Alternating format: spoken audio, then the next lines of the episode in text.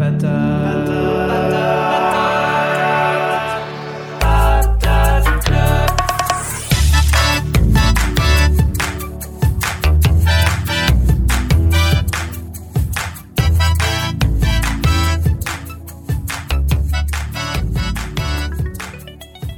Hello everybody, everybody, hello, c'est Ludosinato dans vos oreilles pour ce nouvel épisode du Patate Club Podcast, le podcast qui parle de créativité, qui casse les idées reçues et te partage, je l'espère, un bon moment. Être illustrateur ou illustratrice, vous le savez sans doute, ce n'est pas facile. Je suis bien placé pour le savoir puisque je ne suis dans le métier que depuis deux ans. Je suis tout jeune dans le milieu, donc par corollaire, je me pose plein de questions. Parmi ces questions, comment gérer les commandes, comment faire pour trouver des clients, et bon Dieu de bon sang de bois, comment on s'en sort donc bien avec l'URSAF. Mais il y a aussi des questions du genre, comment on gère le fait d'être entre guillemets libre de gérer son planning? Comment je fais quand ça va pas? La déprime que j'ai pas envie de travailler. Des questions un peu plus profondes, intimes, qui remuent parfois les tripes, et qui sont malheureusement rarement présentes quand on parle du métier d'illustrateur freelance. Tiens, encore une question un peu bête peut-être, mais comment on gère quand on est parent? Comment porter un projet énorme comme une BD quand on est papa ou maman? Puis même, finalement, c'est quoi d'être parent? Comment on le devient? C'est inné ou acquis? T'as un truc dans ton ADN venu du fond des âges pour te pousser et te dire Allez hop, c'est bon, tu sais tout surtout sur la parentalité, tu sauras gérer easy avec ton métier, ton couple, la société, tu verras, ça sera super facile. Bah non, bien évidemment que non. Et c'est pour ça qu'aujourd'hui j'accueille Aurélie Kropp, graphiste en agence, mais aussi illustratrice freelance et autrice de BD. Elle a sorti il y a quelques mois, comme une comète, une BD aux éditions La Boîte à Bulles, qui nous parle de ce que ça fait d'avoir un enfant, les bouleversements, les changements, les surprises bonnes ou mauvaises, mais cela parle aussi de handicap, d'albinisme, et l'on va suivre tout au long de l'histoire cette maman qui apprend à devenir parent d'un enfant avec un handicap. Cette BD les copains a été un véritable coup de poing dans ma tronche. J'y ai appris plein de trucs et ça m'a aussi soulevé plein de questions. C'est pour ça qu'on va aborder tout ça avec Aurélie, mais que l'on va parler aussi de féminisme, de gestion du temps, de sa carrière et de comment elle jongle entre le rôle de mère et celui de créative. On va aussi parler de son actualité, car bientôt, vous pourrez lire quelques pages d'une future histoire dont elle a le secret dans les pages du journal Métal Hurlant. Et ouais, rien que ça, le journal rock'n'roll punk SF à papa, dans lequel des auteurs de fous ont bossé dedans comme Bilal, Mobius, Drouillet, j'en passe et des meilleurs. Et depuis peu, le journal est revenu et a fait peau neuve. Il s'ouvre à de nouveaux horizons et à de nouveaux styles graphiques tout en cassant certaines visions un peu trop anciennes de la société pour laisser place à de nouvelles autrices et auteurs, comme Aurélie par exemple. Et ça, c'est trop stylé. Juste avant de vous laisser pour écouter l'épisode, si je peux parler aujourd'hui devant un micro avec des invités incroyables, c'est grâce à Sens Créatif et donc Jérémy Kleiss et Laurent Bazar, qui sont les producteurs et coachs de cette émission, mais aussi grâce à la communauté du Patate Club qui s'est rassemblée autour d'eux et font qu'ensemble on va plus free. Et c'est donc grâce à tout ça que je peux aller toujours plus loin dans ma carrière, mais aussi trouver des personnes avec qui parler devant ce fameux micro. Donc merci les copains et les copines. Allez zou, trêve de palabres verbaux pompeux et longuets et lançons-nous corps et âme dans cet épisode du Patate Club podcast avec Aurélie Kropp. Enjoy.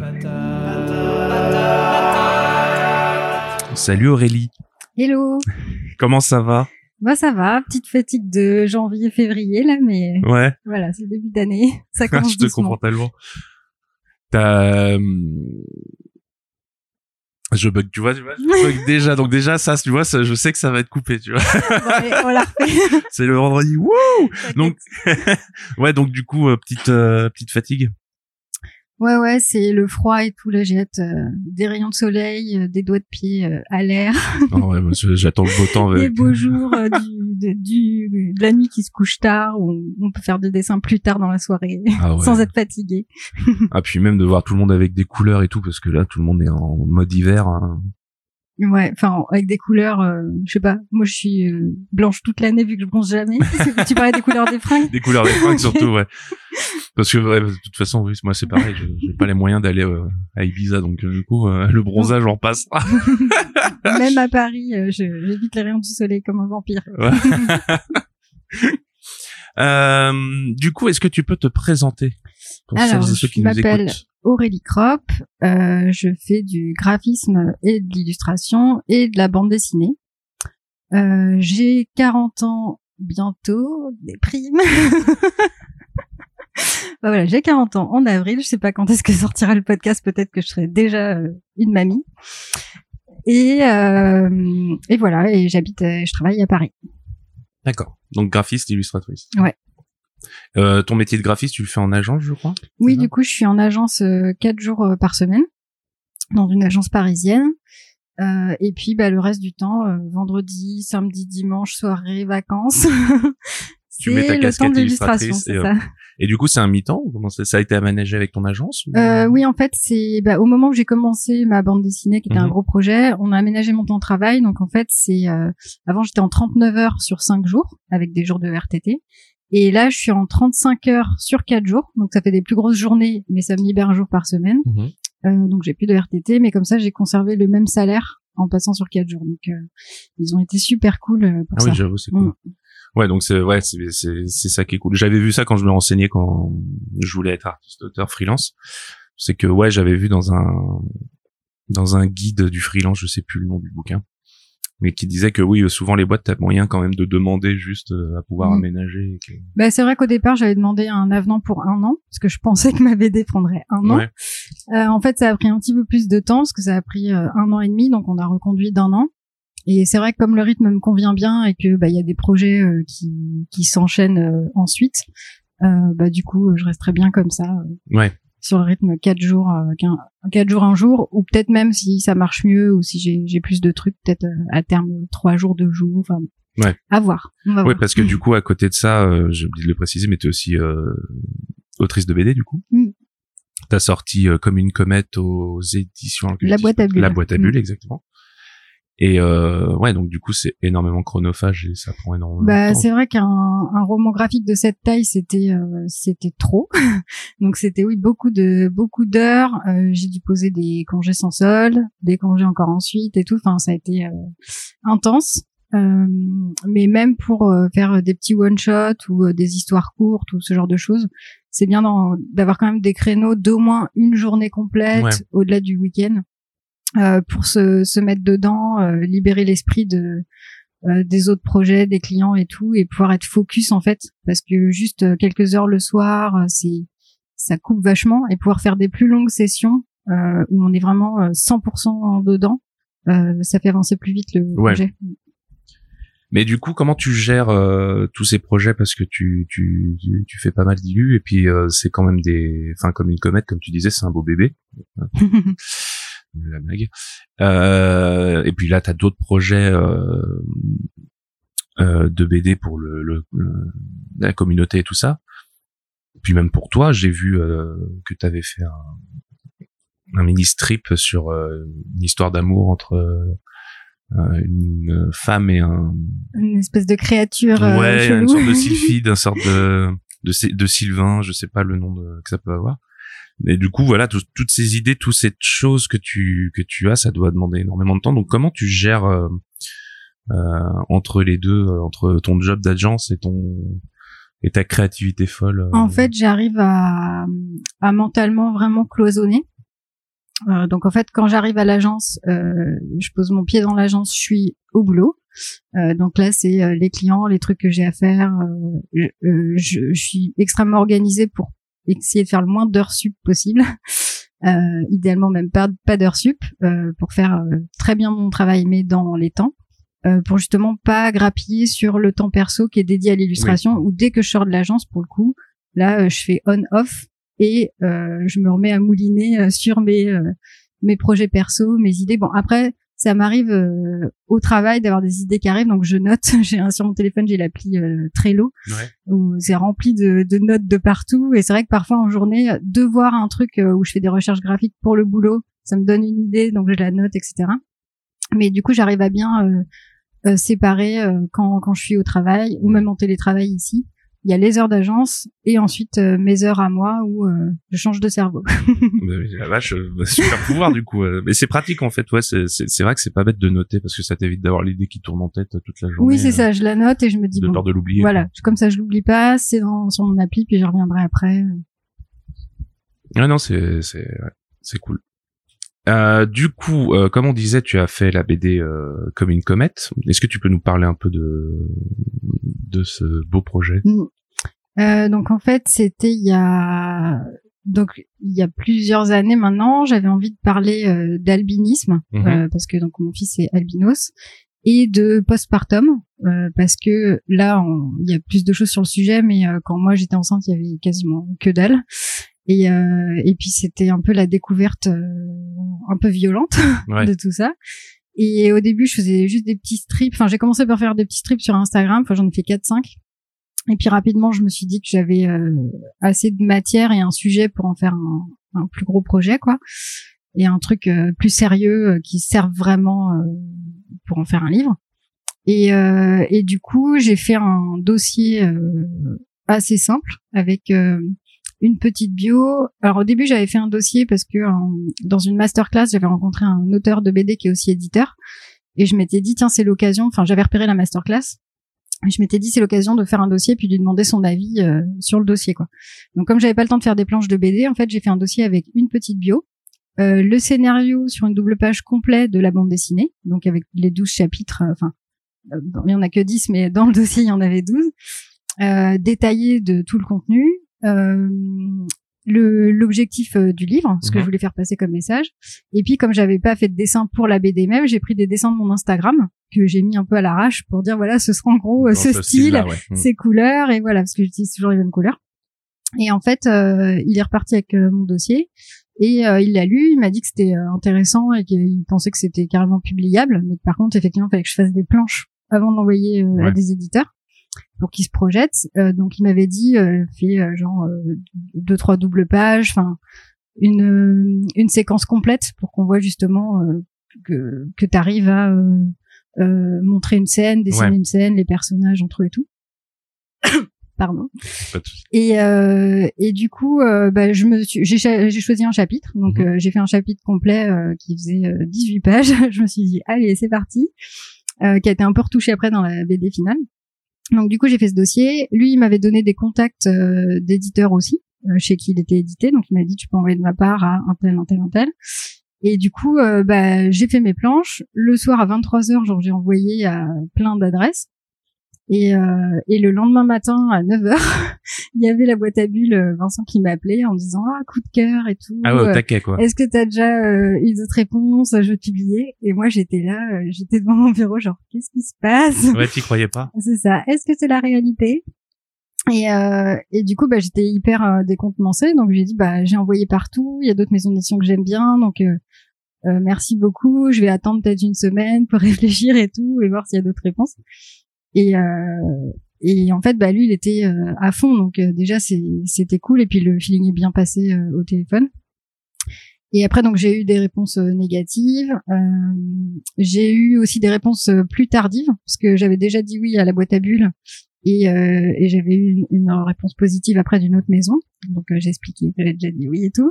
Et puis euh, même genre six huit mois après, quasiment même huit mois après, j'ai une autre réponse encore d'un gars qui était négative, mais qui me disait ah je viens de lire le dossier, il est cool et tout. Par contre j'ai déjà publié un truc dans le même style et tout.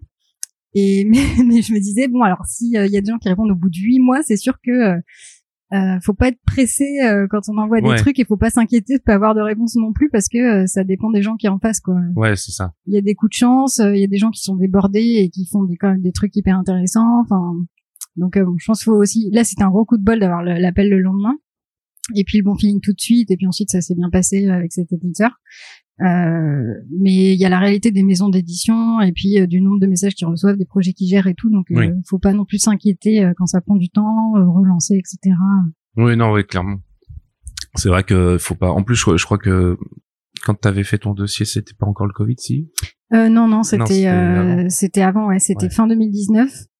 en fait, ouais, c'était genre, je crois novembre 2019 puisqu'il m'a envoyé le contrat et j'ai posté mon contrat, c'était fin décembre, j'avais pris une petite photo euh, de ma main qui met l'enveloppe dans la boîte aux lettres en souvenir, genre allez c'est parti. C'est l'aventure. c'est ça. Et, euh, et puis j'ai vraiment commencé, j'ai passé les fêtes tranquilles en me disant bon, euh, je, je prends un peu de repos avant d'attaquer le truc, même si je m'imaginais pas la montagne que ça allait être. Et puis euh, j'ai vraiment commencé en janvier le scénario et tout, tranquillou. Et puis en fait après il y a eu le Covid, le confinement et et bon, d'un côté, c'était pas cool parce que c'est pas période cool et c'est toujours pas terminé.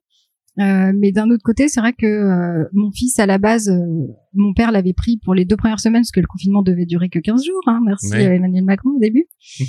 et donc, euh, mon père a pris mon fils en disant, bah, on le garde 15 jours, ça lui fait des vacances et tout. Donc, euh, moi, je me suis mise à bosser à fond euh, parce que j'étais, j'avais que ça à faire. En fait, j'étais euh, célibataire, sans enfant, euh, enfermée dans mon appart confiné, donc Ah j'avais ouais. euh, que ça à faire de bosser. Ouais. Et, euh, et puis en fait, bah, ça s'est prolongé, ça s'est prolongé, et finalement mon fils est resté deux mois euh, chez mon père. Bon, il était à la campagne avec les petits voisins en face, il faisait du vélo et tout, donc ça a été, je pense, euh, plus heureux là-bas que euh, enfermé dans un petit appart parisien avec les parcs fermés, parce qu'en plus les parcs étaient fermés. euh, Mais c'était pas trop dur pour toi, du coup, de Bah franchement, c'était c'était dur parce que je culpabilisais à fond. Ouais. Euh, un jour sur deux, du coup, il était en visio avec son père et un jour sur deux avec moi.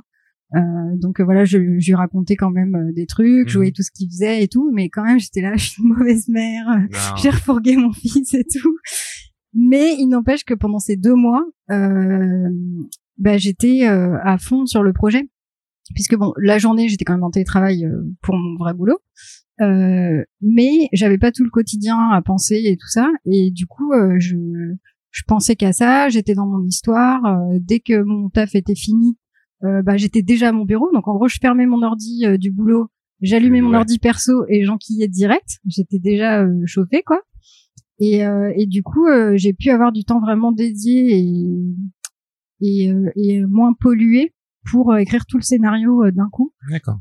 Donc je pense que ça a été un bon, euh, un bon alignement des planètes, euh, même si ça reste une période euh, chelou. Bah surtout quoi, j'imagine euh, ça, ça ça devait être quand même lourd à porter vu la situation puis vu le fait que ton fils était pas avec toi. Du coup, comment ça s'est passé quand il est revenu Ça a été euh, Bah, c'est vrai qu'on on s'était dit avec son père, euh, déjà, de toute façon, même si ça se prolonge, on va le chercher à telle date, donc il correspondait aux deux mois. Donc je pense, que- je crois que c'était vraiment la fin du confinement. En fait, Ouais. ils n'avaient pas dû prolonger. Mais on s'était dit voilà, deux mois, c'est quand même long euh, pour un enfant petit, quoi. Donc euh, parce qu'il avait euh, six ans. Donc on s'était dit bon, dans tous les cas, on va le chercher, même si c'est prolongé. Et puis euh, non, euh, du coup, euh, bah, j'étais contente Ouais, bah oui. qui reviennent, de reprendre un rythme euh, normal aussi parce que euh, bah, c'est bien d'avoir du temps, mais euh, en fait un enfant ça aide aussi à euh, garder un rythme assez sain Ouais. euh, et puis à alimenter aussi euh, les idées et tout parce que euh, les petits ils sortent n'importe quoi, n'importe quand, ils Ouais. font des trucs, enfin c'est des sources d'inspiration ou de stimulation euh, constante aussi et euh, et puis surtout, ça m'oblige à manger mieux parce que pendant deux mois, j'ai mangé n'importe quoi. Donc j'étais aussi fatiguée parce que je travaillais trop et que je mangeais n'importe. Et du coup, quand j'ai mon fils, bah je mange bien parce que comme lui, il mange bien, que je suis Ah bah oui, du coup. une euh, bonne ouais. mère en lui faisant de la bonne bouffe et tout. voilà, ça m'oblige à avoir une vie plus saine. C'était bien qu'il C'est rentre, c'est ça. Du coup, j'avais noté un truc en écoutant une, une interview hier soir, parce que je prépare toujours un petit peu. Et euh, donc, du coup, ta BD euh, comme une comète parle d'handicap, Mm. de l'albinisme, mais parle aussi du postpartum. Et euh, dans une interview, t'as dit quelque chose qui moi m'a m'a fait tilter et que j'ai trouvé très intéressant, c'est que quelque part le postpartum c'est un peu le deuil de la vie d'avant. Qu'est-ce que est-ce que tu peux nous en dire plus Ouais. sur ce truc-là, euh, sur ce ressenti? c'est- c'était vraiment ça parce qu'en fait, euh, on, on sait que euh, avoir un enfant, ça va changer des choses. On le sait, on le voit autour de nous, euh, mais je pense qu'on s'imagine pas la déflagration que c'est. Et en fait, c'est il y a tout qui arrive en même temps parce que juste avant, euh, ben finalement, on est en congé mat euh, vraiment vers la fin. Donc on continue à bosser, on continue à avoir la vie euh, normale, le rythme normal. et surtout moi qui aime bien aussi avoir des moments au calme, parce que je suis introvertie et j'aime bien être seule pour me ressourcer et tout ça. Euh, de, de pouvoir gérer en fait ma vie exactement comme je voulais et du jour au lendemain euh, d'être complètement euh, euh, obligée de répondre aux besoins euh, d'un bébé, c'est ça a plus rien à voir. Oui, oui, Et même la façon, donc il y a la gestion du temps, la façon dont euh, tout le monde nous voit en fait. Euh, et puis c'est ça en fait, faut vraiment tout euh, tout revoir. Donc comment on voit son travail, euh, parce que euh, même la gestion du temps au travail, bah, c'est plus la même. Il y a les gardes, enfin une fois qu'on reprend le, le boulot, je veux dire après le congé maternité, mais euh, euh, les journées sont décalées parce qu'avant moi j'arrivais tard et je partais tard. Enfin je faisais pas d'heures sup, mais je, mes journées étaient euh, commençaient plus tard et finissaient plus tard. Euh, ensuite, bah, quand faut déposer à la crèche euh, à 8 heures, machin, bah du coup, on arrive dans les premiers au boulot, sauf qu'on part dans les premiers, sauf que ceux qui arrivent à 10 heures, ils voient pas que nous on était là à 8h30, machin.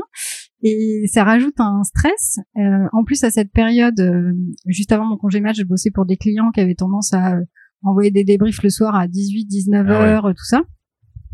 Et là, bah, en gros, quand ils essayaient d'appeler ou d'envoyer des trucs, moi, j'étais déjà partie, vu que je partais à 17 heures. Euh, et donc, en fait, voilà, c'est tout un truc qu'il y a à recaler. Ensuite, faut, euh, bah, il y a aussi les, les hormones, tout ça. Enfin, il y a des trucs physiques qui se passent. Euh, faut réapprivoiser son corps, qui est, qui est différent, parce que même dans le corps et dans le cerveau, il y a des trucs qui se passent une fois qu'on a eu un enfant. Oui.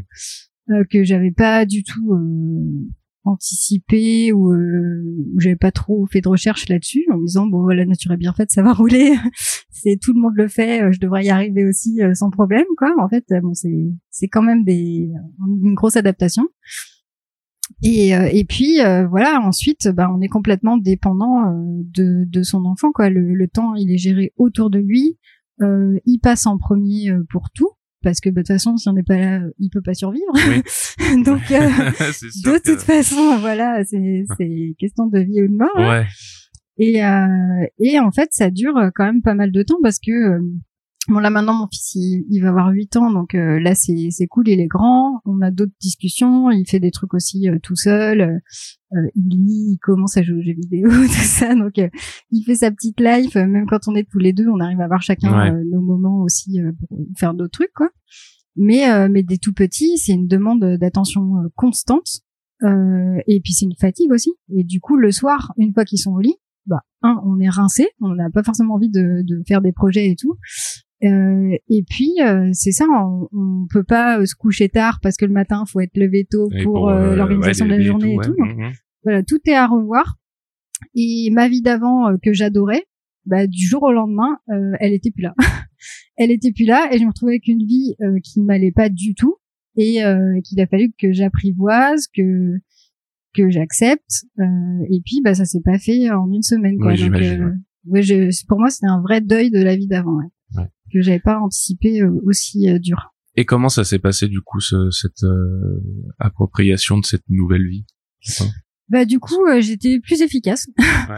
parce que enfin déjà à la base je suis une fille assez organisée et mhm. efficace et, et là bah comme j'avais que des espèces de mini créneaux que je choisissais pas les heures où je pouvais faire tel ou tel truc et tout bah dès que j'avais du temps, je prenais ce temps. Si j'avais une demi-heure, j'avais une demi-heure. Si j'avais deux heures devant moi, je prenais deux heures. Euh, mais fallait que ça rentre. Donc, ouais, droit au but organisé. Ouais. Quoi, et, et, même au boulot, euh, je pense que j'ai, je bossais aussi beaucoup plus vite parce que je me mhm. disais, ok, de toute façon, à 17h, faut que je sois partie pour aller euh, récupérer mon fils, machin. Donc, si le truc c'est pour ce soir, je vais pas recharter à 23h, il faut que je serai rincée et tout. Donc, voilà, je carbure, je suis à fond, zéro pause, sandwich en 10 minutes, et ah puis le truc est torché dans la journée, le client est content et tout. Et du, du coup, voilà, je pense que ça m'a fait gagner en efficacité. Euh, même si bon il y a la... et puis en gestion de, de la fatigue quoi parce que c'est vrai qu'il y a des fatigues il y a des phases de fatigue démesurées euh, parce qu'en plus au début euh, le sommeil c'est compliqué euh, quand on dort que que par petites tranches qu'il y a un bébé qui pleure tout ça enfin ouais. Ça c'est ça, te, ça te ton énergie ouais. C'est ça il y a il y a une espèce de d'énorme vague de fatigue avec laquelle il faut quand même continuer à, à, gérer le quotidien le boulot et tout. Euh, donc euh, voilà, ça s'est fait petit à petit, mais euh, comme j'ai géré des trucs euh, assez durs avec tout ça, maintenant je me dis bon bah c'est cool. ouais, ça t'a développé de nouvelles compétences. Ouais, c'est ça. je me suis adaptée et puis ça, ça oblige à ouais c'est ça à, à, gérer quoi quoi qu'il se passe bon bah on fait le truc ça va aller ouais bah, c'est surtout qu'en plus c'est hyper impressionnant parce que moi du coup évidemment je suis un homme cis donc du coup je connaîtrai jamais la le, le fait d'avoir un enfant dans ses entrailles. Euh, je connaîtrais le côté euh, soutien et paternité peut-être. Mais euh, mais ce qui m'a vraiment mis une grosse claque, comme je te disais l'autre fois euh, avec ta BD, c'est que dès le début, très vite, on comprend que bah euh, on n'est jamais vraiment préparé. Et dans le cas de ton personnage dans la BD, euh, elle savait clairement pas Je sais pas à quel point ça correspond à ce que toi tu ressentais euh, dans la vraie vie quand t'as as eu la, la dure réalité de, de la maternité euh, entre tes mains, mais euh, Bah, c'est vrai qu'il y a des, des gens, même de ma famille, qui m'ont dit euh, mais on comprend pas. euh, toi, t'es toujours euh, justement euh, à réagir, à, à préparer, euh, à être informé de tous les trucs et tout. Qu'est-ce qui s'est passé euh, T'as subi, on te reconnaît pas et tout. Et en fait, je pense que je m'étais juste dit euh, euh, que ça avait l'air facile en fait. Je me, en fait, comme l'image qui était partout, c'est ok, toutes les femmes elles gèrent et tout euh, parce que elles se plaignent, enfin elles se plaignent pas. Il y avait pas vraiment de, de nana à cette époque-là qui disait euh, franchement c'est dur les filles, euh, parlez-vous, euh, ouais, voilà comme c'est le cas maintenant. Donc comme ça avait l'air facile, euh, bah en fait je me suis dit j'ai j'ai même pas besoin de me préparer puisque euh, je saurais faire, toutes les mamans elles savent faire donc euh, ça va rouler. Parce que euh, dans ma vraie vie, quand il faut juste que j'achète un four à micro-ondes ou je sais pas quoi, je regarde tous les modèles, tous les trucs, euh, les trucs les plus écologiques, mais enfin, enfin, je fais des, des vrais euh, comparatifs Ouais. et tout ça. Et, et pour avoir un bébé, j'aurais j'aurais pu me dire, euh, je fais pareil, je me prépare à fond, j'achète plein de livres, je, je regarde tous les trucs et tout. Et c'est le seul sujet pour lequel euh, j'ai pas fait comme d'habitude, parce que je me suis je me suis pas dit que ça allait être euh, un truc à enjeu ou que ça allait être dur quoi. ouais, Et c'est vrai que du coup, quand je suis arrivée à la maternité, je savais rien faire. Euh, L'allaitement, pareil, je me suis dit, euh, bah, c'est un truc euh, que toutes les femmes font depuis la préhistoire, c'est bon quoi, trop facile. En fait, non, euh, j'étais pas allée au cours en me disant, à quoi ça sert les cours d'allaitement? Ah ouais. Genre, tous les bébés, ils savent le faire. Bah non Et c'est des trucs euh, débiles, mais je, je sais pas, je sais même pas pourquoi j'ai fait ça. Euh, ça, je me suis dit, bon, c'est facile, j'ai autre chose à préparer. Il y a aussi le fait que euh, quand je suis tombée enceinte, euh, je faisais pas encore de, de bande dessinée, mais j'écrivais un roman à ce Mhm. moment-là. Et je voulais à tout prix le finir euh, avant que le bébé arrive. Et en fait, du coup, je pense que j'étais plus euh, tout mon temps, il était dédié à ça, au truc d'écriture. Je lisais des euh, des bouquins et des magazines sur les méthodes d'écriture. euh, je révisais mes chapitres, machin. Enfin, j'étais. Ce qui m'occupait mentalement, c'était ça, plutôt que de me préparer à l'arrivée de mon Ouais. bébé aussi. Parce que même euh, il y a une période de la grossesse où ça me crée des insomnies parce que je sentais que j'aurais jamais fini d'écrire Ah oui. ce truc avant que le bébé arrive. Et c'est ça qui m'empêchait de dormir plus que le stress de l'arrivée d'un enfant. D'accord.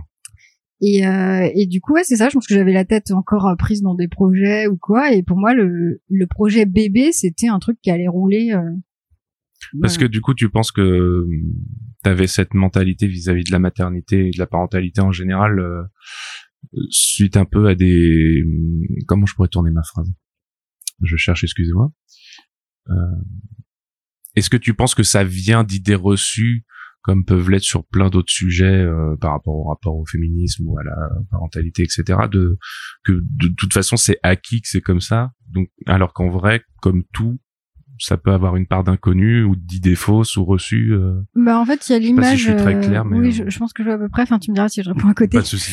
Il y a, euh, il y a l'image de, de la mère parfaite entre guillemets ou la Mhm. mère qui sait faire. Il y a, il y a cette image où les mères elles savent toujours tout faire, alors qu'en fait non, on sait rien faire. Euh, c'est comme les mecs, on découvre au fur et à mesure. Ouais. Sauf que nous, euh, on, le, on le fait parce qu'on on se dit on est obligé de le faire Euh, parce que euh, parce que pareil, euh, le, enfin les papas ils qu'est-ce qu'ils doivent manger, à quel âge, quel jouet d'éveil il faut changer, à quel âge et tout ça. Euh, ça nous arrive pas dans le cerveau comme ça. Faut Bah regarder oui. sur internet, faut chercher, vous poser des questions et tout. Et du coup, tous les trucs d'éveil, d'alimentation, euh, de soins, euh, euh, ben ça, ça c'est ça, ça nous arrive pas comme ça. euh, c'est c'est pas déjà programmé dans notre cerveau. Hein. On est obligé de chercher les infos et tout, ce que ne font pas forcément euh, les pères, euh, ou en tout cas une partie des pères. Et bah, le truc, c'est que euh, si personne le fait, euh, la mère, elle va le faire. En plus, tout le monde, toute la société attend de la mère qu'elle oui, fasse ça. en plus, oui. Mm. Et tous ces trucs-là, c'est des trucs qu'on qu'on voit jamais en fait. Toute cette euh, euh, cette recherche, ces infos et tout, euh, et puis tout tout cet apprentissage que sont forcés de faire les mères, euh, c'est des trucs où on, on se dit que c'est ça, c'est naturel, c'est naturel de penser à racheter des couches, c'est naturel de euh, que les fringues euh, elles, elles- elles passent pas de deux mois à quatre mois à six mois magiquement dans le placard. Hein, non, faut faire le tri des habits, essayer racheter des habits, machin. Enfin, c'est que des trucs en fait qu'on ne voit jamais euh, et dont avant les, les femmes euh, ne parlaient peu. Ouais. Et, euh, et en fait, c'est un vrai euh, travail à temps plein quoi d'être une mère, surtout au début. Euh, Il y a du temps pour rien, il y a toujours un truc à faire, il y a toujours un truc à faire pour le bébé. Enfin, c'est interminable. Et, euh, et, l'image qu'on a, c'est que voilà, il y a l'instinct maternel, les, mères elles savent s'occuper des enfants, enfin les femmes savent s'occuper des enfants, tout ça. Et, euh, et non, en fait, c'est une vraie charge qu'on découvre petit à petit. Et en plus, on, on rentre dedans parce que euh, on n'a pas le choix de rentrer dedans. Ouais. Et est-ce que du coup, euh, moi c'est vrai que du coup de mon point de vue, j'ai toujours eu un peu cette impression-là que, ouais, comme tu disais, en fait, on a un peu l'impression que quand le bébé est en train de d'arriver, on a une sorte de truc, bah comme ça vient des entrailles, ça va venir naturellement parce qu'il y a une mmh. sorte d'instinct dans la génétique et tout, alors que comme tu dis pas du tout. Et euh, et du coup, bah ça ça crée énormément d'injonctions, surtout qu'en plus j'ai l'impression que euh, les générations récentes parlent beaucoup plus que les anciennes de, de tout ça et que peut-être avant, alors c'est peut-être là c'est moi qui imagine ça, donc tu, tu me dis tout de suite si je me trompe.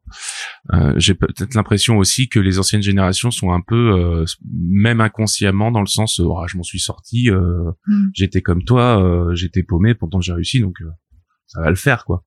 Alors que bah pas forcément parce que chacun est différent. Et, bah, chacun est différent. Les anciennes générations, il y avait aussi bah c'est comme ça.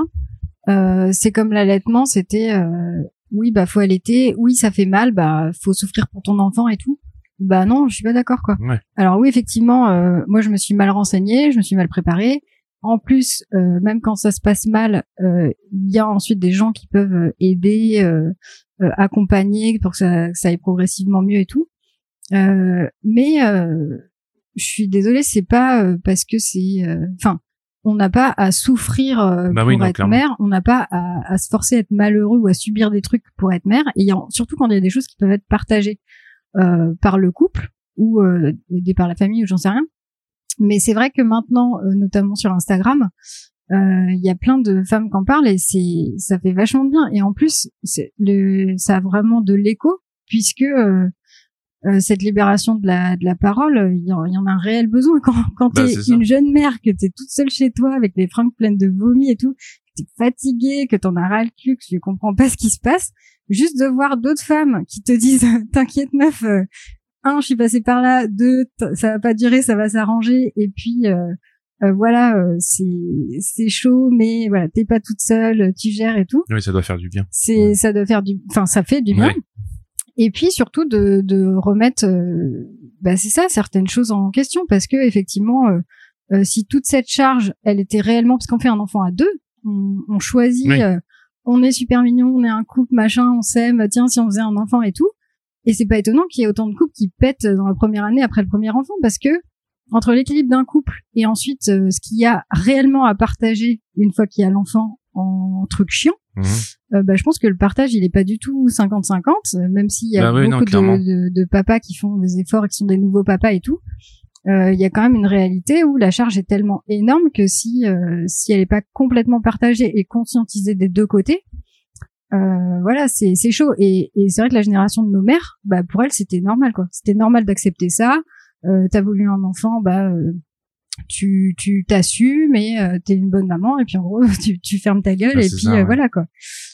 Ouais, moi ça m'a ça m'a en fait c'est ces derniers jours que ça m'a fait tilter. Moi je c'est la parentalité c'est pas que je veux un enfant euh, plus ou moins rapidement. Pour l'instant la question se pose pas. Euh, puis tu peux pas le faire tout seul. Mais euh, c'est toujours un truc qui m'a intéressé depuis que je m'intéresse à des sujets euh, euh, sociaux et féministes, etc. Puis surtout dans la communauté du, du Patate Club euh, de Sens Créatif.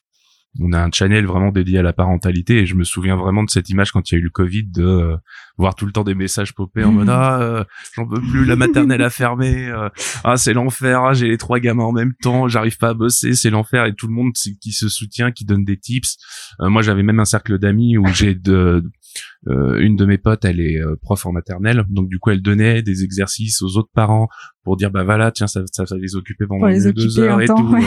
Ouais. ça se refilait des tips sous le manteau pour s'aider quoi. Donc euh, c'est c'est un truc qui m'a toujours un peu fasciné parce que c'est vrai que j'ai énormément dans, dans mon entourage de gens qui ont des enfants relativement jeunes en plus et de voir comment ça te ça, le temps devient quantique limite l'impression mmh. de mon point de vue en tout cas de de, de, de, non-parents. Et euh, ouais, ouais, j'ai l'impression que c'est pas inné. Et dernièrement, il y a un truc qui m'avait un peu glacé le sang, mais que j'ai trouvé très efficace et qui m'a fait réfléchir à un truc.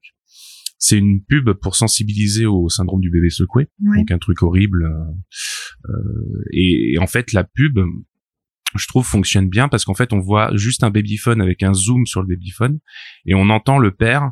Alors c'est là que j'ai trouvé ça dommage, c'est que ça aurait peut-être été bien qu'il y ait deux versions parce que je pense au fond de moi, mais ça c'est mon côté, euh, que c'est peut-être pas forcément que euh, l'image du père qui doit être euh, montrée comme étant violent et euh, assassin, parce que je pense justement, comme tu dis, que comme les gens sont pas suffisamment préparés, ça peut arriver à tout le monde de faire des trucs graves comme ça et de pas s'en rendre compte. Et justement, la pub fonctionne très bien pour ça parce que on entend le père dire tu crois que j'étais prêt à ça, tu crois que j'étais pas préparé, machin et tout, et euh, arrive ce qui arrive et c'est horrible. Je décris pas trop non plus parce que j'ai pas envie que ça soit euh, ça crée des PTSD.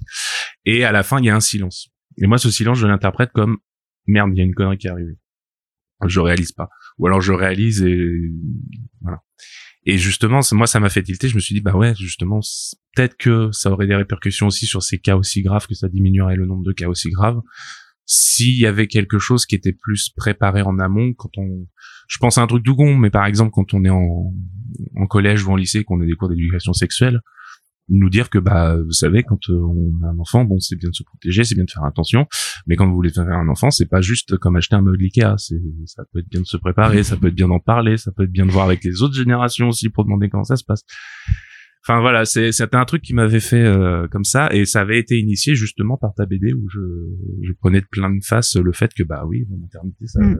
t'as pas un t'as pas un t'as pas un mode d'emploi qui arrive à la sortie euh, avec l'enfant quoi bah c'est ça et surtout autant on est bien préparé. Euh, alors bon, déjà les cours d'éducation sexuelle au collège, si déjà c'était des vrais cours d'éducation sexuelle. On est d'accord. déjà, il y a déjà un gros job à faire là-dessus. On va oh parler de bébés, euh, des ados quoi.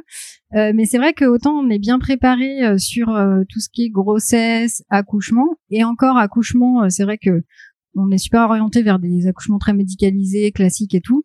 Euh, alors que c'est vrai que par exemple dans la BD de Lucille Gomez, euh, la, la, naissance euh, découvrir vos super pouvoirs, là, elle explique tous les accouchements naturels, plus doux et tout, et, et c'est des trucs où on a une image un peu ah oui c'est certaines mères qui font ça, l'accouchement normal c'est hôpital et tout, et, et c'est vrai que déjà ça qui plus d'informations là-dessus. Bon, mais il y a quand même beaucoup plus d'informations sur le grossesse accouchement.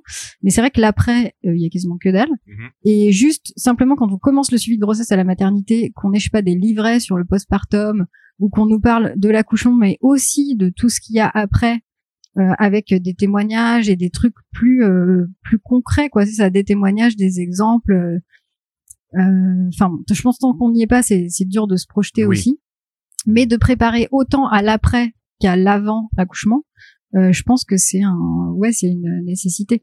Et après euh, déjà il y a plein de gens qui disent que le simplement de mieux préparer les femmes au postpartum, euh, ça enlèverait genre la moitié des dépressions postpartum quoi qui qui viennent de de ça du choc euh, de ce qu'on avait imaginé et de la réalité. Ouais bah oui.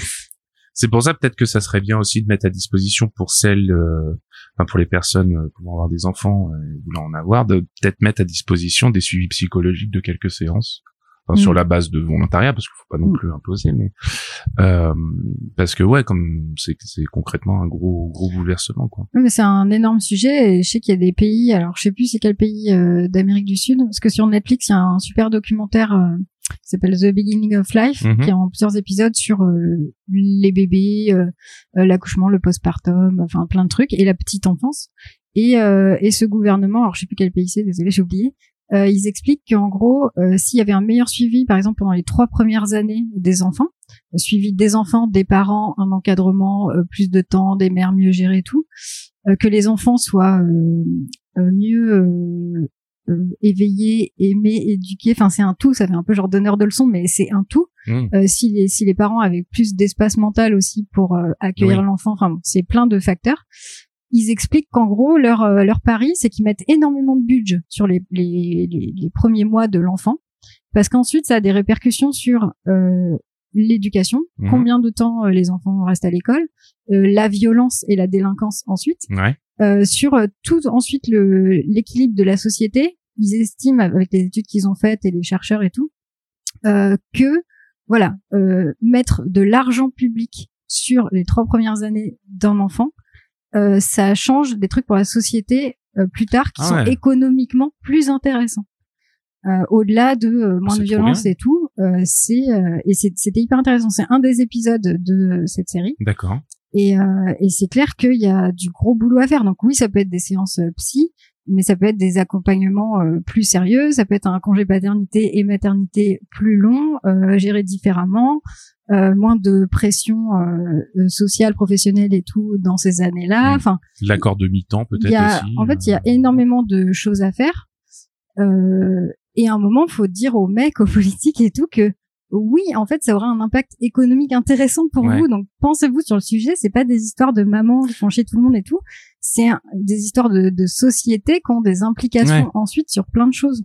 Bah surtout que bah, ça ça fait que figer le fait que ouais effectivement la politique en tout cas en Europe j'ai l'impression et plus particulièrement en France est vraiment tournée sur le fait de bah euh, en fait depuis la Seconde Guerre mondiale ça n'a pas changé enfin même avant c'est en gros euh, même si maintenant les femmes euh, peuvent euh, par exemple euh, avoir leur vie et tout ça etc où c'est toujours très compliqué et que finalement en fait euh, ne serait-ce que dans le milieu du travail c'est ça change un petit peu j'imagine mais c'est quand même encore très tourné vers euh, non mais avoir un enfant euh, une fois que c'est fait c'est fait mais euh, si Oui, vous votre travail il faut re-rentrer dans le moule d'avant c'est pas le moule qui va s'adapter à votre ça. maternité quoi Et le, en France, il y a le problème des modes de garde. Hmm.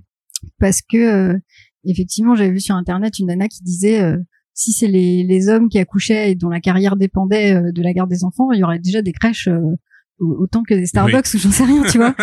Euh, parce que euh, ou c'est comme le, le la petite blague sur Instagram, si les mecs avaient leurs règles, ils Ah, parleraient que de ça ouais, tout ouais. le temps, on n'entendrait que parler de ça.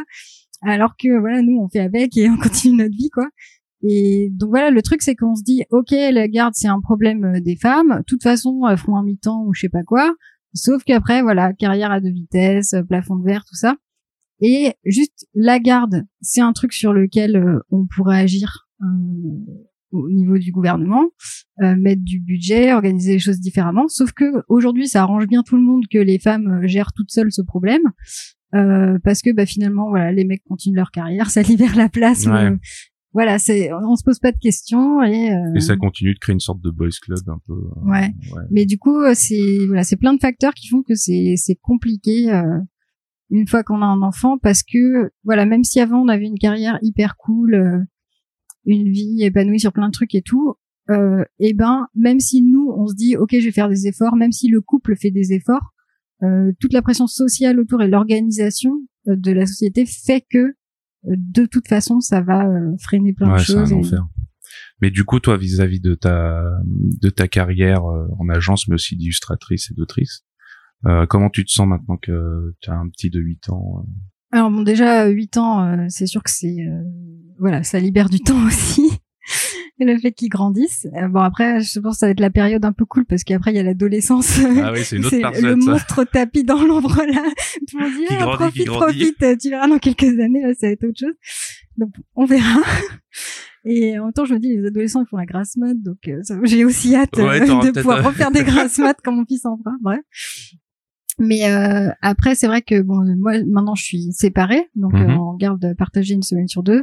Le fait que ce soit 50-50, euh, pour moi, c'était euh, euh, la base, euh, parce que justement, ça oblige au partage bah, de, du temps.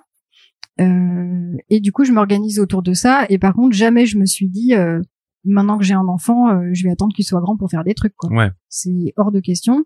Et, euh, et même y a, parfois c'est cool parce que je mixe des trucs où, euh, par exemple, si euh, pour un projet euh, je dois regarder euh, tel film parce que tel sujet et tout, euh, bah, si ça match euh, avec l'âge de mon fils, je dis bon bah ce soir faut que je regarde un truc pour euh, faire une histoire ou une bande dessinée. euh, viens on le regarde ensemble. soirées ou- films. ouais. puis je lui parle de mes projets aussi parce que, euh, par exemple là, euh, pour la, la BD de SF que je fais, une histoire courte, où ça se passe sur Mars et tout ça, euh, bah du coup il sait sur quoi je travaille. Alors après je lui explique que certains détails parce que dans cette BD il y a aussi euh, des, des passages un peu de sexe, des trucs de PME, machin, des trucs qu'il peut pas euh, trop comprendre. Mais euh, je lui raconte la base, je le fais réagir. Euh, Quand il y a certaines illustrations euh, que je trouve cool et qu'il peut voir, euh, je lui montre. Je lui montre les étapes. donc euh, il est impliqué euh, là-dedans, euh, il sait ce que je fais, il, il sait en parler aussi. Et, euh, et du coup, je, voilà, ça, je l'implique euh, dans mes projets, mais j'arrête surtout pas de faire des projets Ouais. parce qu'il est là. Et euh, et il y a des moments où euh, bah, j'ai mon temps euh, complètement dédié à lui. Et il y a des périodes de rush où je dis bon bah je suis désolée ce week-end c'est notre week-end, mais dimanche pendant deux trois heures je vais devoir être sur mon ordinateur parce qu'il faut à tout prix que je finisse un truc. Donc bah tu tu lis dans ta chambre, tu regardes un film si tu veux ou quoi, mais là faut vraiment que je fasse ça. et voilà quoi. Ah mais c'est bien parce que du coup ça participe à le à commencer à le responsabiliser ou ce genre de choses. euh.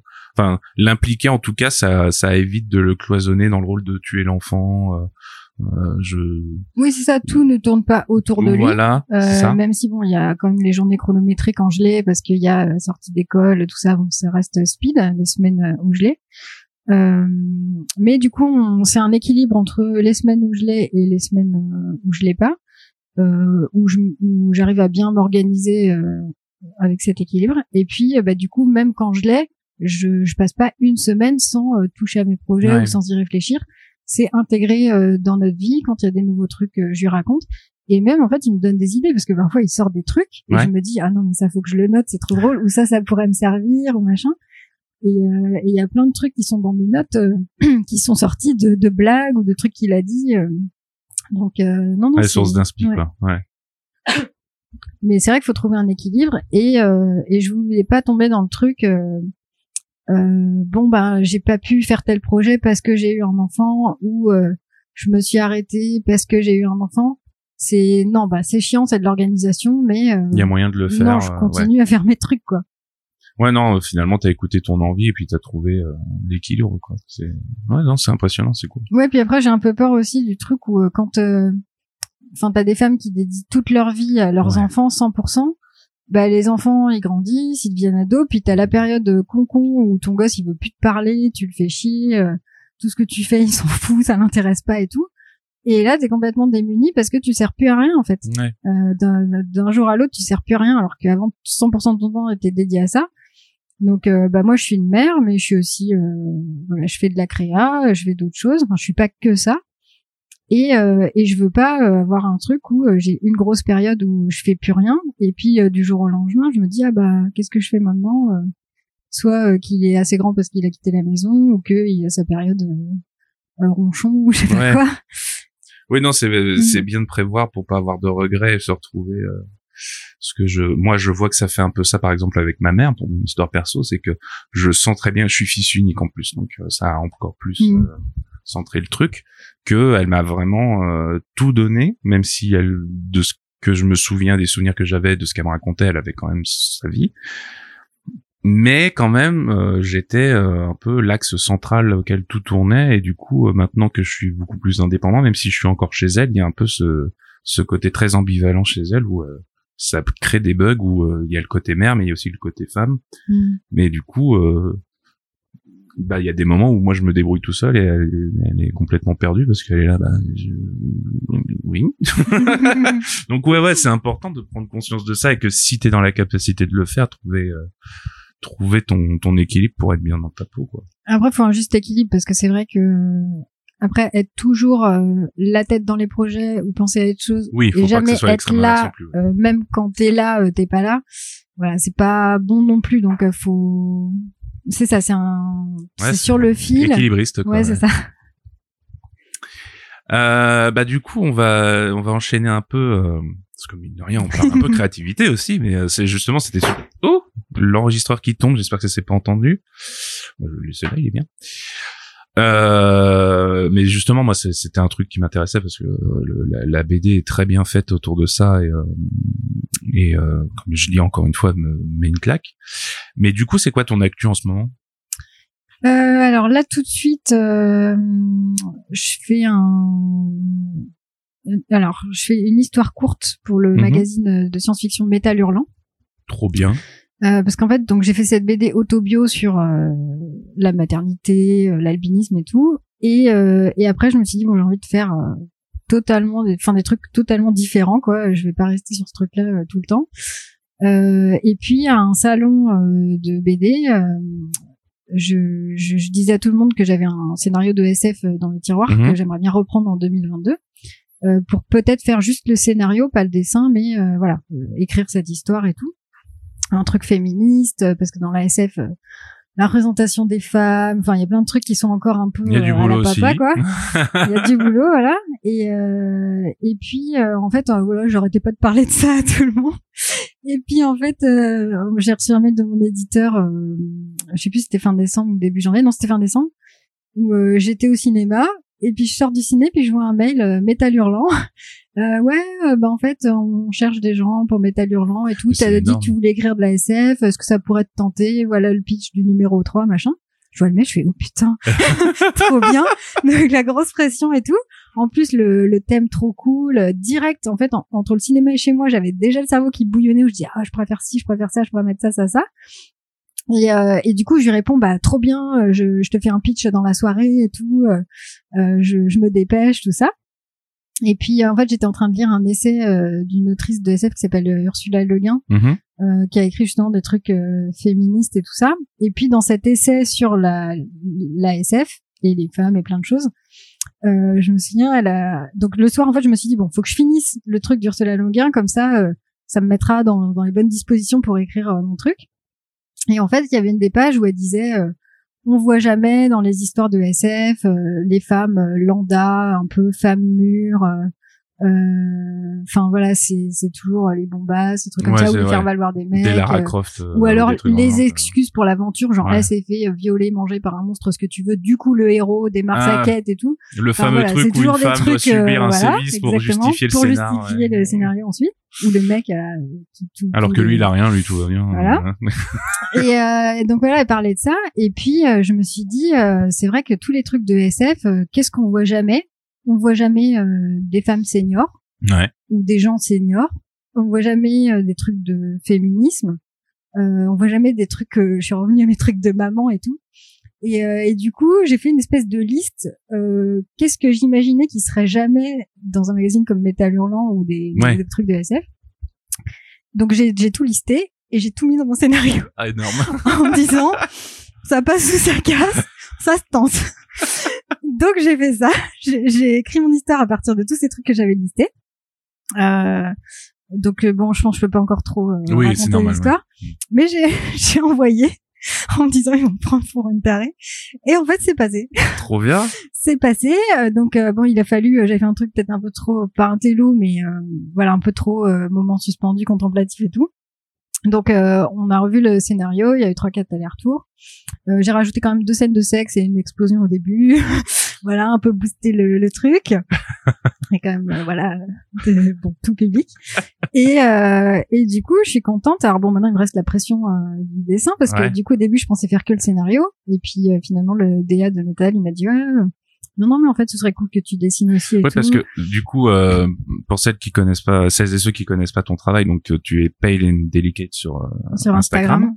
et tu as un style qu'on pourrait euh, comment dire de doux, de Bah j'ai un, style un euh, peu euh, assez temps suspendu. moi je dirais minimaliste. Oui aussi. En fait, oui. j'ai mes limites en dessin, j'en suis très consciente. Ouais.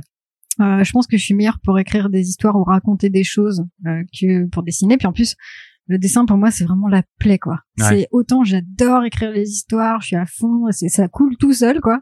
Quand vous se mettez à dessiner, je suis là, je tourne en rond euh, devant mon bureau, je suis là, bon, je mets, je mets pas et tout. Enfin, chaque fois c'est dans la sueur, c'est dur. je suis contente quand c'est fini, mais je déteste dessiner en vrai. Ouais. Et, euh, et du coup, euh, je m'étais dit bon bah faire que juste le scénario, euh, ce, ce sera cool, ce sera plus facile et tout. Et puis c'est vrai que mon style euh, pour de la SF, je m'étais dit ça collera jamais Bah, quoi, avec parce que voilà c'est des couleurs quand même une image assez douces, euh, c'est c'est des dessins euh, très simples. Je fais toujours, comme je suis un peu flemmarde aussi, très peu de décors. Donc euh, c'est deux trois traits ou alors sur une page il y a une case où on comprend un peu où est-ce qu'on est et puis voilà. Donc euh, quand on m'a dit Métal Hurlant, en plus là, ça se passe sur Mars. Là, il faudra dessiner des planètes, des vaisseaux, euh, des stations spatiales et tout. J'étais là, hmm, Waouh. ok, je vais faire que le scénario. et puis quand il m'a dit, ah, ce serait bien que tu le dessines, et puis on parlait un peu de, de nos références BD, puis euh, c'est vrai qu'il y a des trucs de SF que j'avais lus écrits par des filles avec des styles indés, et puis lui il m'en a cité aussi. Et du coup quand il m'a dit, bah du coup tu pourrais le dessiner, euh, au début j'ai j'ai la petite goutte genre, Euh, t'es sûr? Après je me suis dit, bon il doit savoir ce qu'il fait, ok, allez je dis oui. De toute façon toujours dire oui, et puis euh, gérer les galères après. Oui, oui, c'est vrai dans un sens. euh, Donc, euh, donc voilà. Le, le scénario, euh, c'est bon. J'ai fait passer tout ce que je voulais faire passer. Après, le dessin, bah, j'espère que ce sera euh, au niveau où, euh, bon, on verra. J'avoue que j'ai un peu la pression là-dessus. euh, Ouais, faut pas trop voilà, se un focus peu sur ça. syndrome faut- de l'imposteur Ouais. là-dessus, mais euh, mais je suis contente. Et puis bah ça n'empêche pas que le scénario de SF euh, que je veux faire, enfin là ça, euh, j'ai encore un mois de boulot là-dessus. Et après j'ai d'autres envies. Donc il y a ce scénario de SF, mais là pour le coup ce sera que le scénario parce que Mhm. autant là je fais 11 pages, euh, c'est jouable, même si je pense que je vais beaucoup souffrir. Mais euh, me retaper un gros truc euh, sur une thématique comme ça, où je sais déjà qu'en dessin, euh, déjà pour faire ce que j'ai fait pour ma BD comme une comète, euh, c'était laborieux. Alors faire des trucs complexes, euh, Ah voilà. Mais le scénario, euh, je vais le faire et puis euh, bah, je- j'en avais un peu parlé et puis des gens intéressés, donc euh, bon, pourquoi pas. Et après, euh, j'aimerais bien refaire des livres jeunesse. En fait, c'est Ouais. un univers que j'adore. Et du coup là, j'ai deux projets euh, que j'ai envie de, de faire, d'écrire et dessiner. Et du coup, euh, bah, dès que j'ai fini Métal Hurlant, je ferai les dossiers pour euh, ce truc-là. Et après, bah, pour le, le fanzine de patate, euh, je me suis essayée au genre euh, érotique en faisant euh, deux Trop doubles bien. pages, première petite BD érotique. Et puis c'est un truc que j'aime bien, euh, parce que j'aime bien certains livres de la collection des requins marteaux Oui. euh, chez BDQ où il y a des bah, justement des femmes qui font de la BD érotique et il y a des trucs très très chouettes. Il y a aussi des trucs plus chelous, mais bon, euh, Ouais, voilà. il y a il y a- dans la collection, il y a vraiment des, des chouettes trucs. Et euh, c'est ouais, vrai que ça me dirait bien. Donc j'ai un, un pitch aussi pour euh, une BD chez eux. Euh, où pareil, je ferai un dossier. euh, voilà, une fois, je me dis, je finis Métal Hurlant et ensuite je fais mes dossiers, donc les deux livres jeunesse, euh, les requins marteaux, avec quelques dessins et tout. Je balance et puis on verra si ça prend, ça prend Ouais. pas. Et puis en tâche de fond, euh, j'ai ce truc de scénario euh, que je veux écrire, voilà, tranquille, euh, sans pression. Enfin, je, me dis ça, mais chaque fois, comme j'aime pas que les projets durent trop longtemps, euh, bon, je sais que je, je le ferai quand même. euh, je vais pas passer 50 dessus, quoi. Non, mais n'empêche, pour revenir sur Metal Hurlant, c'est super, euh, c'est super ouf comme histoire parce que quand on voit ton style, enfin moi je sais que Metal Hurlant, alors je crois que Metal Hurlant s'est ressorti récemment, Oui, en fait, ça avait que pendant un été. moment ça avait plus été publié. Ben en fait, ça, il y a eu l'âge d'or pendant les années 70 Voilà, là, ouais. même aux États-Unis, au retentissement de ouf, tout ça. Ensuite, ça c'est, bah il y a eu euh, la crise de la presse, tout ça, donc euh, ça, ça a fermé. Euh, ils ont, je crois, retenté de le sortir dans les années 2000, euh, mais ça a dû durer deux ans, puis pareil, ça s'est arrêté. Et là, ils l'ont ressorti euh, donc l'année dernière, puisqu'il y a eu un premier numéro avec euh, plein d'auteurs cool dedans. Il y a aussi euh, bah, Jérémy Perraudot, euh, j'adore, qui fait de la SF avec un style euh, hyper rigolo, euh, enfin comme il y a aux éditions euh, 2000, euh, 2024. Mhm. Enfin, bon, j'a- j'adore les trucs qu'il fait avec des, des auteurs d'aujourd'hui, quoi, avec des styles euh, moins euh, gros mecs musclés euh, comme euh, Ouais. avant.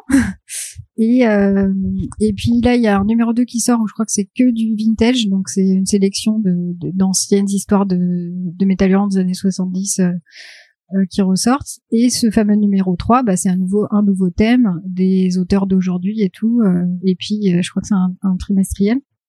Donc voilà, il le relance euh, récemment avec euh, ben, de- des histoires plus euh, plus actuelles, Ouais. euh, plus euh, voilà un peu woke, tout ça, de, plus dans dans l'esprit d'aujourd'hui en fait, d'être dans, dans son temps. Ouais. C'est super bien si leur intention est vraiment de vouloir casser un peu cette image qu'ils avaient Mhm. d'avant et de faire des trucs plus actuels.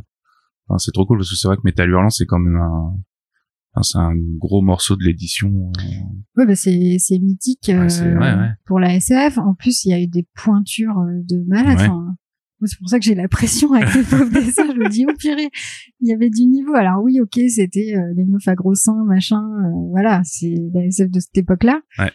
Euh, mais euh, en niveau dessin, enfin, ça- et puis même en impact, parce Ouais. que euh, tous les trucs euh, Blade Runner, Alien, machin, enfin, Ouais, tout, ça tout ça, c'est, Mhm. ça vient de de l'univers qu'a mis en place Metal Hurlant. Donc, Bah surtout qu'en plus, euh, ben, plus souvent c'est l'Amérique qui nous inspire en termes de, de cinéma, de, de presse, etc. Et ça va avoir énormément d'impact sur nos, nos cultures européennes.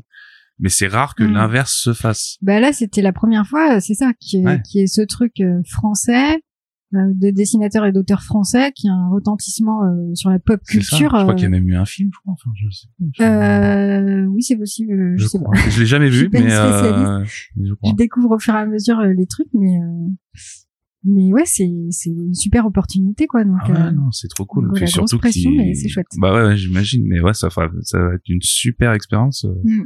J'ai hâte que tu nous partages euh, tous Bah, tes récits euh, vis-à-vis de ça sur le Discord. Ça.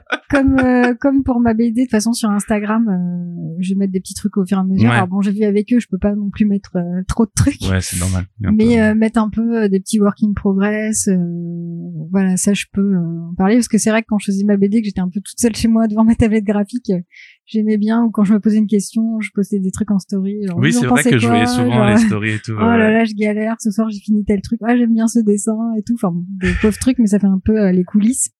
Donc euh, là, euh, bah, d'ici la fin, je vais, euh, je vais mettre des, des trucs voilà sur Instagram. Et puis, euh, bah, du coup, je sais pas quand est-ce qu'il sortira. Je pense cet été, Cet été, ouais. euh, parce que je crois qu'il sort euh, ce mois-ci le numéro 2 ou fin du mois. D'accord. Donc, euh, donc euh, ouais. Et oui, je raconterai tout ça. Ça va être trop bien.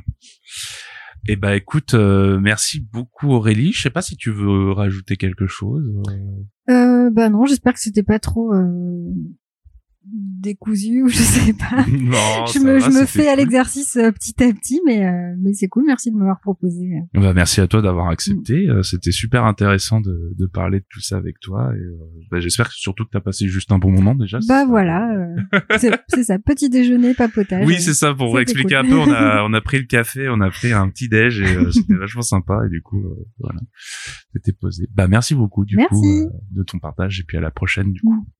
Salut tout le monde. C'était donc mon entretien avec Aurélie Kropp.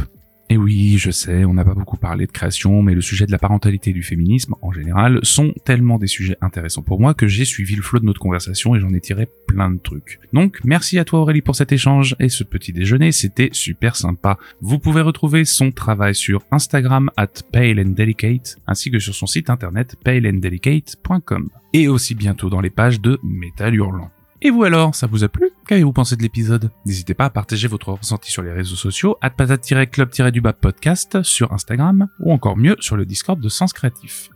Pour bien vivre, un podcast, ça doit se partager. Donc n'hésitez pas à en parler autour de vous.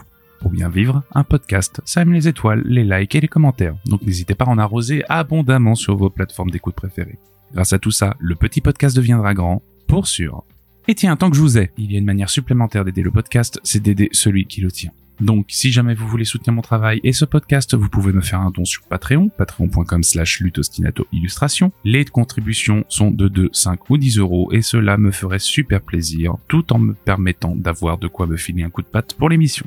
Et si jamais vos moyens sont limités, pas de problème, n'hésitez juste pas à passer voir mon travail sur les réseaux sociaux at lutte-du-bas ostinato et taper un peu la causette. Je tiens à remercier Jérémy Kleiss et Laurent Bazar de produire ce podcast et de me soutenir tout au long de l'aventure. N'hésitez pas à suivre et soutenir Sens Créatif tout en écoutant les épisodes sur senscreatif.fr. Je remercie la communauté qui s'est rassemblée autour de Sens Créatif, le fameux Patate Club, qui fourmille de talents incroyables et de personnes humaines et chaleureuses. Si vous voulez nous rejoindre, toutes les informations sont trouvables sur patateclub.com. Je remercie aussi le collectif Patate qui se démène de dingue pour mettre en avant le taf de la communauté et pour concocter des projets qui sentent bon la pomme dauphine. Big up les gars et les filles, vos Roxy.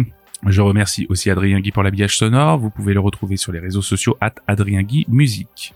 Un grand merci à Crocu pour le logo, pareil si vous voulez suivre son travail, at Crocu, K-R-O-C-U. Allez les potos, il est temps pour moi de filer, j'espère que cet épisode vous a plu, je vous fais de gros bousous. Ciao les potatoes.